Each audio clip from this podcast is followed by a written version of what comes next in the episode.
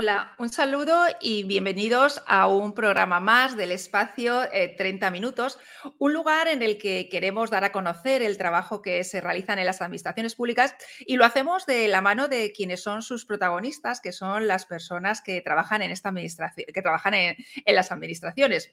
Eh, gracias por si estás viendo esta entrevista a través de los canales de YouTube o de Twitch, o bien si nos estás escuchando porque has optado por la opción de podcast en las plataformas de Evox, de Spotify, de Google Podcast y Apple Podcast. Si es la primera vez que llegas a 30 minutos, te animo a que investigues y veas, bueno, pues algunas de las que hasta hoy llevamos 66 entrevistas ya realizadas y te animo a que te suscribas a cualquiera de los canales, bueno, pues para que no te pierdas el resto de entrevistas que iremos haciendo en 30 minutos. Y sin más, paso a presentar a nuestra invitada de hoy, que es Pilar Moreno. Hola Pilar, buenas tardes.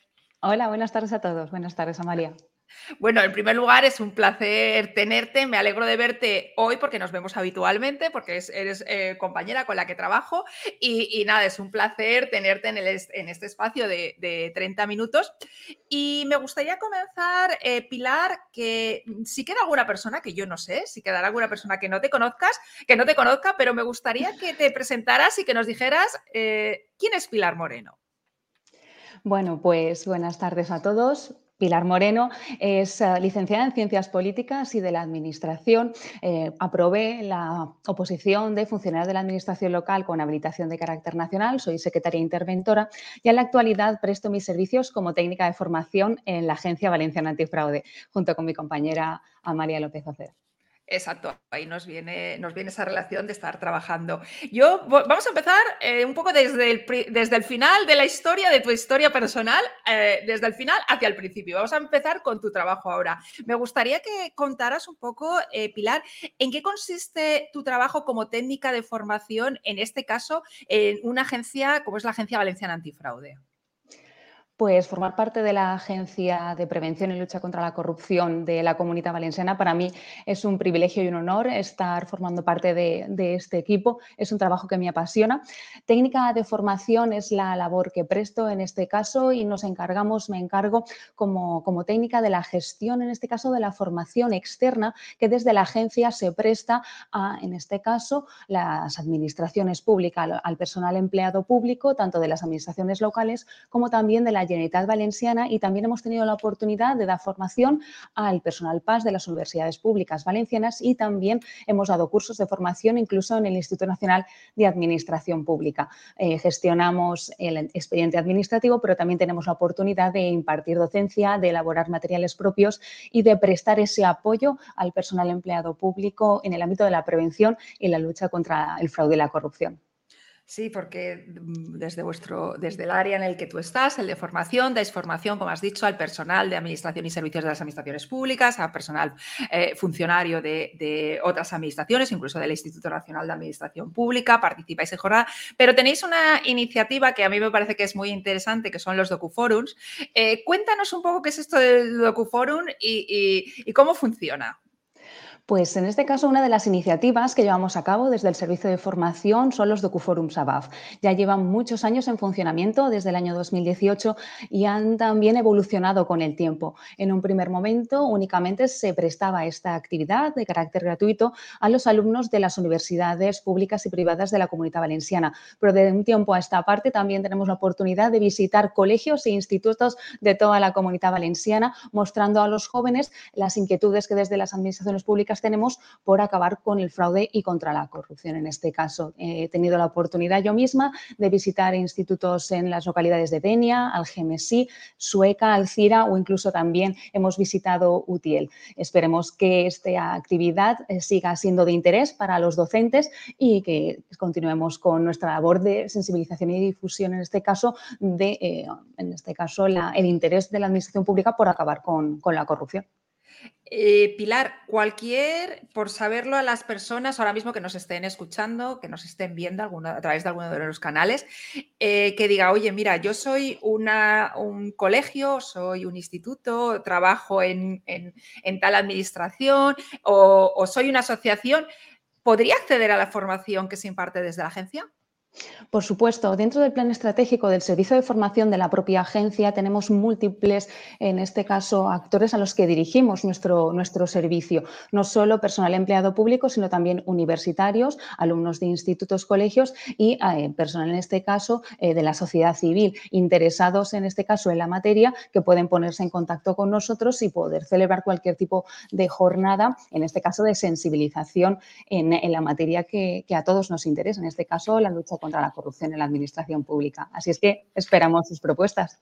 Pues si te parece, lo que haré es que en las notas de este capítulo pondré el, eh, bueno, pues el correo del servicio de vuestro de formación, porque si hay alguna persona interesada eh, que bueno, pues eh, poder em, hacer esta información o, que vayáis a impartir esa formación a una entidad, a una asociación o a un colegio en el que esta persona trabaje, bueno, pues pueda, pueda acceder, pueda acceder a ello. Esta es tu última etapa. Anteriormente, exacto. ¿no? Anteriormente, como has comentado, eres secretaria, interventora de, eh, ayuntamiento y además tú en tus, eh, siempre en tus publicaciones haces mucha referencia a la PIMEL, ¿no? A las pequeñas y medianas entidades locales. Eh, ¿Qué supone, Pilar, ser secretaria, interventora de una pequeña población? Cuéntanos tu experiencia. Pues en este caso, tras aprobar la oposición en el año 2017, eh, entré a formar parte del personal del Ayuntamiento de Señera, un pequeño pueblo en la provincia de Valencia de alrededor de 1.100 habitantes. Y fue todo un desafío porque de pasar de estar estudiando el curso selectivo en Madrid a, eh, en este caso, embarcarse en, esta pequeña entidad local donde el personal no es, tan, ah, no es tan numeroso como puede ser en otras administraciones públicas, porque en las pequeñas y medianas entidades locales una de, las, de los grandes desafíos es gestionar todas las competencias que tienen los municipios con unos recursos, en este caso, humanos y económicos escasos. Apenas éramos cinco eh, personas en plantilla en las oficinas del, propio ayuntamiento. Pero la verdad es que trabajar en una pyme, en una pequeña y mediana entidad local, da muchísimas satisfacciones, en este caso como, como secretaria interventora, porque ves, y ves plasmado en realidad tu, trabajo diario en beneficio de, la ciudadanía. Y la verdad es que eso eh, lleva una gran satisfacción eh, también, evidentemente, tenemos las partes negativas, como he dicho, de la labor, la falta de recursos, como digo, humanos y personales, pero es muy gratificante eh, trabajar día a día en las mismas. Eh, tocas todos los palos de la administración pública y de, como si dijéramos, el temario de las oposiciones, desde medio ambiente a, en este caso, liquidar impuestos, ya que la Secretaría de Intervención acumula una gran cantidad de, de funciones. Pero bueno, para ver si estamos. Sí, además mm, comentas, acabas muy, acabas y enseguida te incorporas a este ayuntamiento. Quizá puede ser un poco la sensación, porque claro, cuando estás en una administración grande siempre hay personas a las que recurrir, ¿no? Pero cuando estás en un pequeño pueblo, acabas de aprobar unas oposiciones, llegas, eh, ¿cómo es esa sensación de, a lo mejor uno se puede sentir un poco solo a la hora de realizar su trabajo, no tener. ¿Y, qué importancia pueden tener en este caso las redes de, empleados públicos? Las redes son vitales. En el caso de los habilitados nacionales, por supuesto, en cualquier otro tipo de, puesto dentro de la administración pública, son esenciales. El grupo, el gran grupo que formamos, todos los compañeros que aprobamos en nuestro año las oposiciones y nos convertimos en secretarios interventores, esos magníficos grupos de WhatsApp a través de los cuales puedes siempre y diariamente solicitar apoyo, información, son, son extraordinarios para poder gestionar eh, con, eficacia y eficiencia la labor del día a día que requiere una, entidad local de ese, de ese, municipio. En este sentido, creo que son esenciales y deberían de potenciarse y dar a conocer eh, la labor de los habilitados nacionales y de, otras, y de otros empleados públicos, creo que es muy necesario y tú aportas muchísimo en ese, en ese campo. No, simplemente me limito a dar difusión al trabajo que hacéis porque eh, eh, creo que no está suficientemente reconocido ¿no? el, trabajo que se realiza eh, eh, el personal de las administraciones públicas en los pequeños ayuntamientos, sobre todo porque en los grandes ayuntamientos hay personal, hay medios, pero el, trabajo que se realiza en los pequeños ayuntamientos, ¿no? Eh, quizá puede ser que no esté suficientemente reconocido, ¿no? que tenéis que tocar, como tú decías, todos los palos, ¿no? que al final lo de la especialización queda como un poco sui generis. ¿no? no, en realidad la verdad es que lo intentamos, intentamos especializarnos, pero realmente es imposible. Si tienes que estar en el ámbito económico, financiero, presupuestario, eh, también llevas el recursos, los recursos humanos, el personal, la gestión de los plenos, de las comisiones informativas, todo relacionado con los concejales, la transparencia, el acceso a la información, también el gobierno abierto, que es esencial, y también eh, una, una, labor que creo que en estos momentos es de carácter eh, prioritario, es dar información de calidad y con un lenguaje claro a la ciudadanía. Y podemos verlo como ejemplo en los avisos meteorológicos, en las danas que están sucediéndose a lo largo del país, la comunicación clara y sencilla y sobre todo directa creo que es esencial. Y en los ayuntamientos más pequeños, pues eh, si en este caso no puede desarrollar esa labor un técnico especializado, acabará desarrollando el secretario interventor o interventora. Sí, porque es un problema, no se puede tener en los pequeños ayuntamientos, eh, eh, ya no solo en el ámbito de la comunicación, sino en todos los demás, ¿no? Eh, personal que sea ¿no? especializado en esas materias y quizá tenéis que asumir roles. Y la comunicación es uno que, como tú dices, sin querer lo tienes que dar, ¿no? Tienes que, ejercerlo. Y tú en ese sentido lo haces muy bien porque, bueno, has desarrollado también tu marca personal en, redes, te tienes un blog, ahora te, te preguntaré por él, por a golpe de tweet eh, eh, y bueno, esa presencia en redes sociales.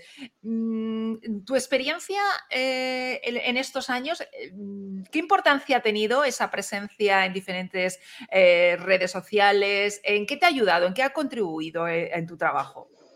Pues creo que el desarrollar eh, una marca personal, como tú bien dices en tu, en tu, libro, en tu publicación, para mí ha sido vital y ha marcado una clara diferencia de la profesional de la empleada pública que podría haber sido, eh, a la que en la actualidad eh, puedo desarrollar mi labor, porque estar presente en redes sociales, tanto en Twitter, en Instagram, como en un principio en Facebook, ha marcado una clara diferencia en la posibilidad de divulgar, de comunicar la, la labor que hacen los habilitados nacionales los pequeños municipios, la posibilidad de participar en congresos, la posibilidad de eh, conocer a grandes profesionales, de leer sus blogs, de también aportar esa, pequeña mirada desde una pyme. Creo que cada uno eh, tiene que desarrollar su marca personal y creo que es esencial. En muchas ocasiones los empleados públicos no le dan la suficiente importancia. Para mí ha sido una una, importancia vital y creo que ha marcado radicalmente eh, la persona profesional y personal que soy ahora. La verdad es que estoy muy contenta de haber eh, transitado por este camino y, espero poco a poco poder, en este caso, pues evolucionar positivamente, siempre siguiendo el hashtag de pasión por lo público. Sí, es que además, bueno, eso es un trabajo como todos los ámbitos en la vida que no se acaba, ¿no? Si está en constante cambio, en constante evolución. Eh, háblanos un poquito de, porque tú tienes un blog, eh, eh, que también dejaremos el enlace del blog en, estas, en las notas de este, de este capítulo. Cuéntanos un poco y háblanos sobre tu blog que se llama, que lleva el título de A Golpe de Tweet a golpe de tweet surgió en la pandemia. Hace, hace poco tiempo estaba Como tantas otras cosas. Exacto. Estaba viendo cuál había sido la primera publicación y vi que creo que era el 20 de marzo del año 2020 y yo digo, wow, en pleno... En, pleno, Exacto, estábamos totalmente confinados entonces. sí.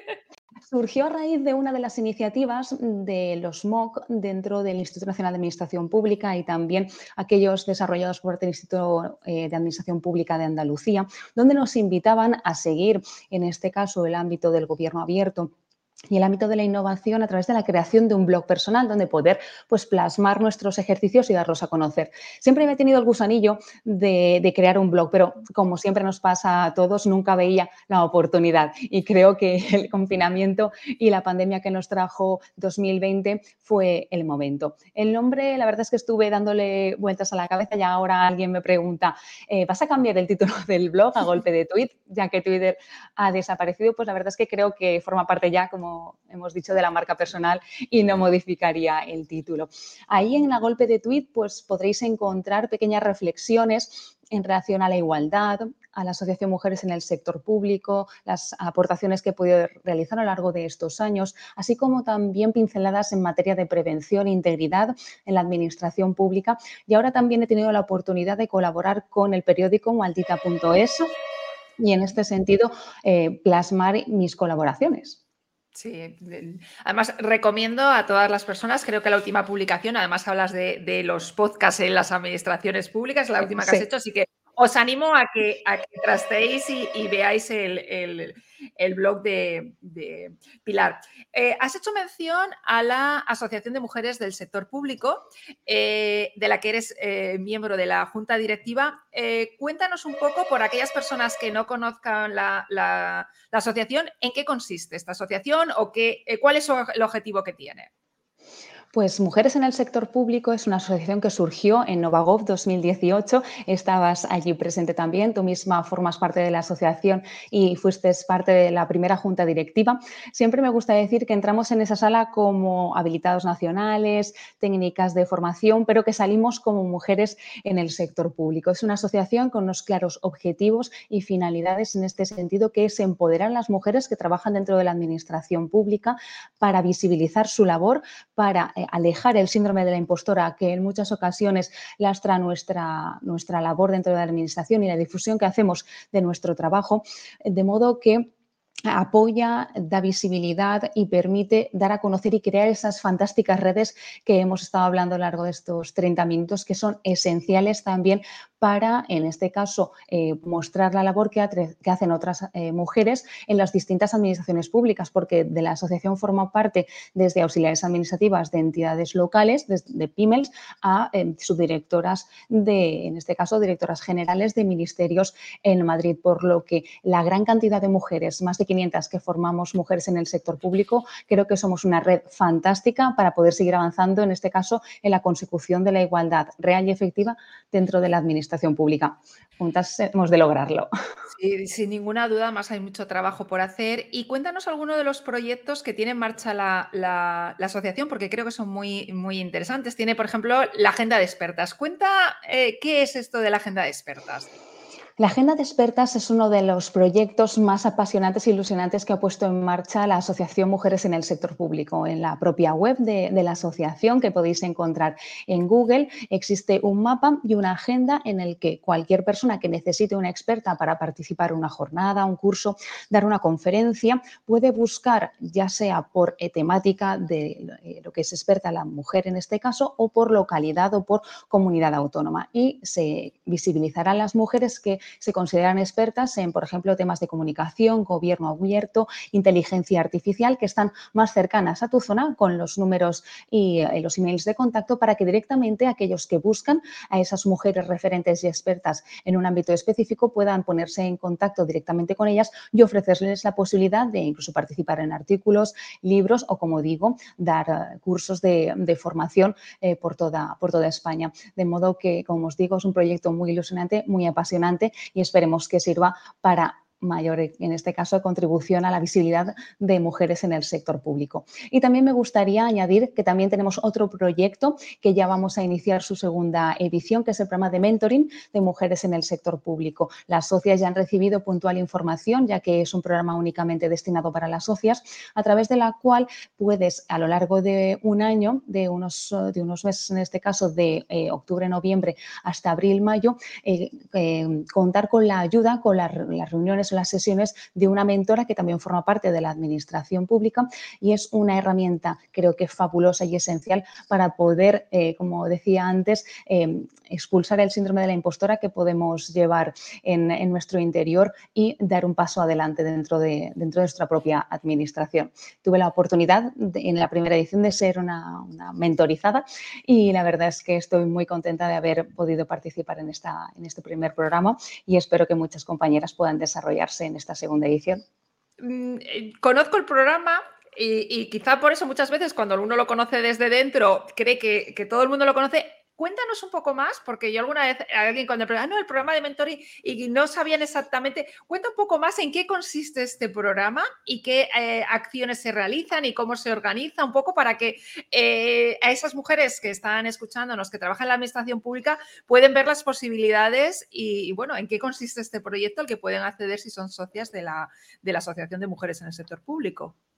Pues en este caso se seleccionan alrededor de unas 20 mentoras y unas 20 mentorizadas, es el número que se barajó en esta primera edición en la que participé, y en un primer momento durante lo largo de mes, mes y medio, se da una formación a las mentoras por parte de otras compañeras de la asociación expertas en el tema de mentoría. Una vez ya las propias mentoras que han, eh, en este caso, se han ofrecido a desempeñar este rol, tienen los conocimientos suficientes para poder acompañar y potenciar a su mentor se asigna a una compañera mentorizada que no conozcan.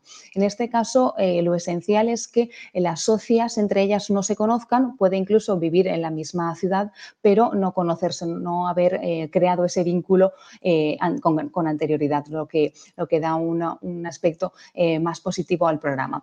A lo largo de los meses, la mentora y la mentorizada acuerdan una serie de sesiones cuando ambas puedan, pueden ser online o incluso presencial, si pueden desplazarse y eh, van trabajando aspectos de eh, la vida profesional y personal de la, propia, de la propia mentorizada. Como digo, es un proyecto única y exclusivamente destinado a socias, de modo que permite eh, avanzar en el desarrollo profesional, te da una serie de herramientas para valorarte y para poder, en este sentido, abrirte a, la, en este caso, en el ámbito profesional, a tu propia administración, poniendo una serie de objetivos y dándote esas herramientas y ese kit de, herramientas, como digo, para poder avanzar en, la mejora profesional.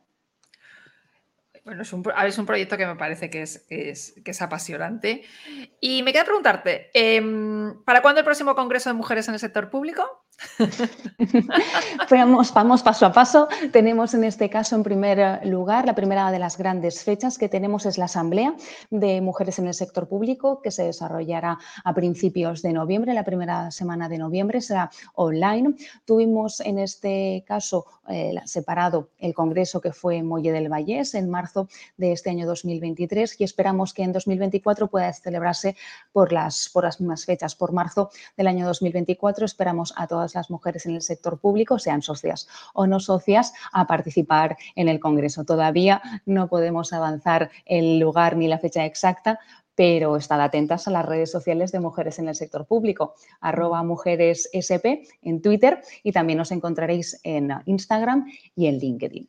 Vale, pues lo que voy a hacer también es que vamos a dejar, voy a dejar las, la, eh, la, dirección de correo, o sea, perdón, la dirección de correo electrónico no, sino la dirección web de la, de la asociación y esos enlaces también a Twitter, Instagram y, LinkedIn para que, bueno, pues eh, podamos estar atentos y cuando lancéis la, la fecha de ese próximo congreso también, y bueno, y también para seguir toda la información que, que vais publicando, porque también tenéis un blog, por supuesto, también es un blog muy activo en, este ámbito de la globosfera, eh, donde están invitadas todas las mujeres que forman parte del sector público, algunas también del sector privado han tenido la posibilidad de mostrarnos y de visibilizar su talento en nuestro propio blog y cada una puede escribir de lo que desee, de lo que se considere experta desde el ámbito de la comunicación, del desarrollo personal y de modo que avanzamos poco a poco en esa visibilidad. Grandes compañeras eh, han escrito ya en el blog como Lucía Quiroga o también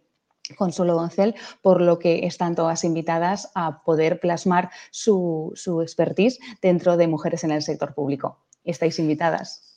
Eh, pues Eres, eh, Pilar, eres un ejemplo de que una persona que trabaja en la administración pública tiene, puede tener, eh, bueno, no tiene por qué estar aburrida, aparte de su trabajo, ni de eso, porque puede embarcarse en un montón de, de proyectos. ¿Tú qué recomendarías a mm, vamos primero a aquellas personas que no están dentro de la administración pública, sobre todo aquellas que son un poco más jóvenes, y se pueden plantear la posibilidad de querer entrar a trabajar en la administración pública. ¿Qué le dirías? Porque tú estuviste, creo recordar, vinculado a un proyecto del INAP para captación de talento. Sí, en este caso es un programa del Ministerio de Hacienda y Función Pública, desarrollado también en este caso por compañeras de la Asociación de Mujeres en el Sector Público y Sonia Postigo es una de las compañeras que lo lleva adelante y es un programa de captación de talento público en el que antes de la pandemia se visitaban eh, presencialmente universidades y a raíz de la pandemia ya todo eh, se trasladó al online. Visitamos universidades, en este caso públicas y privadas, donde eh, distintos miembros de la Administración Pública con distintos perfiles, como pueden ser veterinarios o habilitados nacionales, muestran muestran eh, su labor diaria y animan a los universitarios a entrar a formar parte de la administración pública.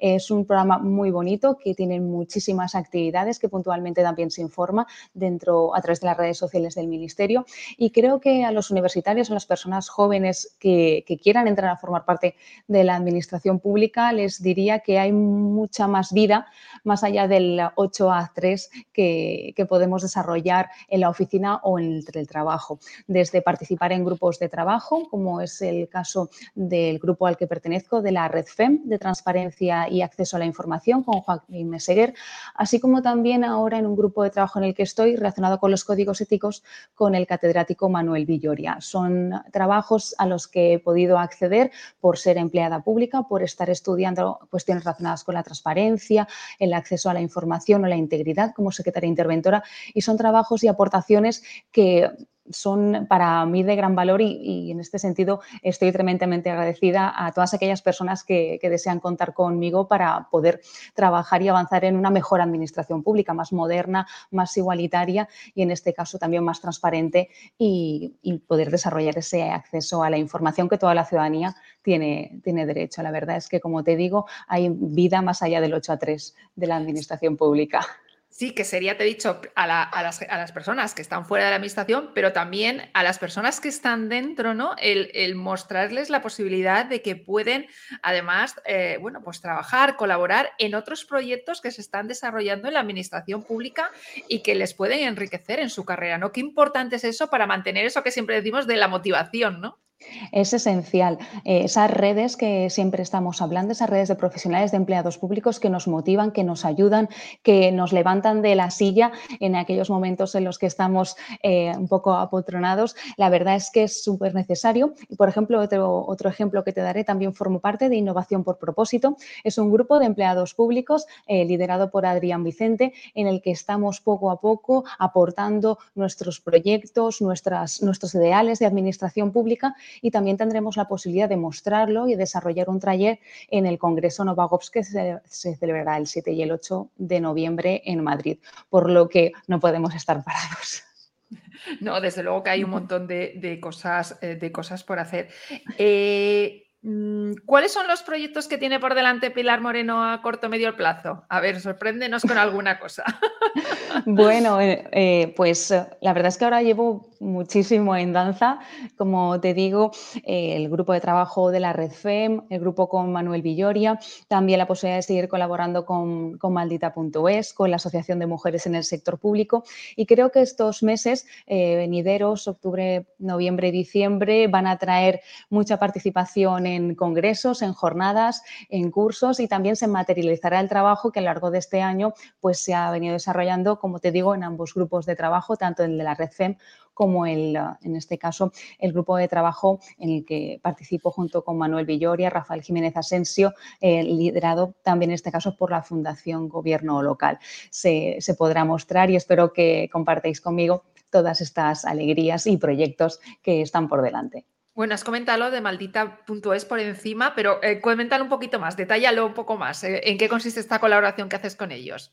Pues en este caso surgió a raíz de una publicación que vi en Twitter, que era un proyecto que se, denomina Superpoderosas. En este sentido, buscaban a mujeres que quisieran visibilizar su, labor, en este caso, en sus campos de trabajo, desde las matemáticas, la informática o incluso también la comunicación y la igualdad mostré mi interés en poder participar, rellenabas un formulario dentro de su propia web, maldita.es, en el que pues señalé que me gustaban las cuestiones relacionadas con la ciencia política, ya que soy politóloga, también relacionadas con la comunicación y la igualdad, y van eh, paulatinamente, vas paulatinamente recibiendo emails donde los periodistas te formulan una serie de preguntas relacionadas con uno de los temas que están trabajando en ese momento, ya sea el uso de las lenguas oficiales en el Congreso de los Diputados o en este caso también la importancia que han dotado los partidos políticos eh, en los jóvenes y, TikTok. Tuve la posibilidad de incluso participar en una maldita twitchería con compañeros politólogos, con compañeros eh, directores de comunicación de empresas relacionadas con el sector y la verdad es que fue muy gratificante tener la posibilidad de aportar como politóloga también en, este, en esta materia. Pues eh, eh, Pilar, es un gusto hablar contigo porque transmites pasión por lo público, que es el, hashtag que sueles utilizar eh, en muchas de tus, de tus publicaciones.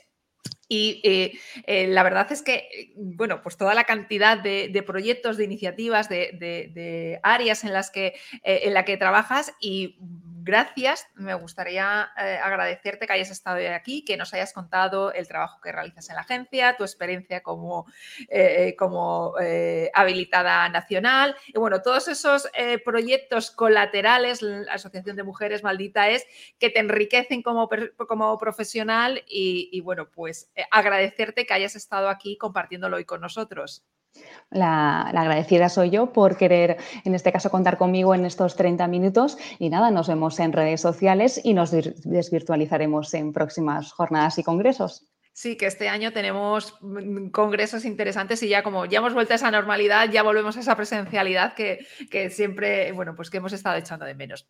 Mm, pues Pilar, muchísimas gracias por haber estado en 30 minutos y gracias también a las personas, bueno, pues que nos estáis o que habéis visto esta entrevista a través de nuestros, de los canales de Twitch y de YouTube o bien que nos habéis estado escuchando a través de alguna de las plataformas de podcast, de Evox, de Spotify, Google Podcast y Apple Podcast. Un saludo y nos vemos en el próximo programa de 30 minutos.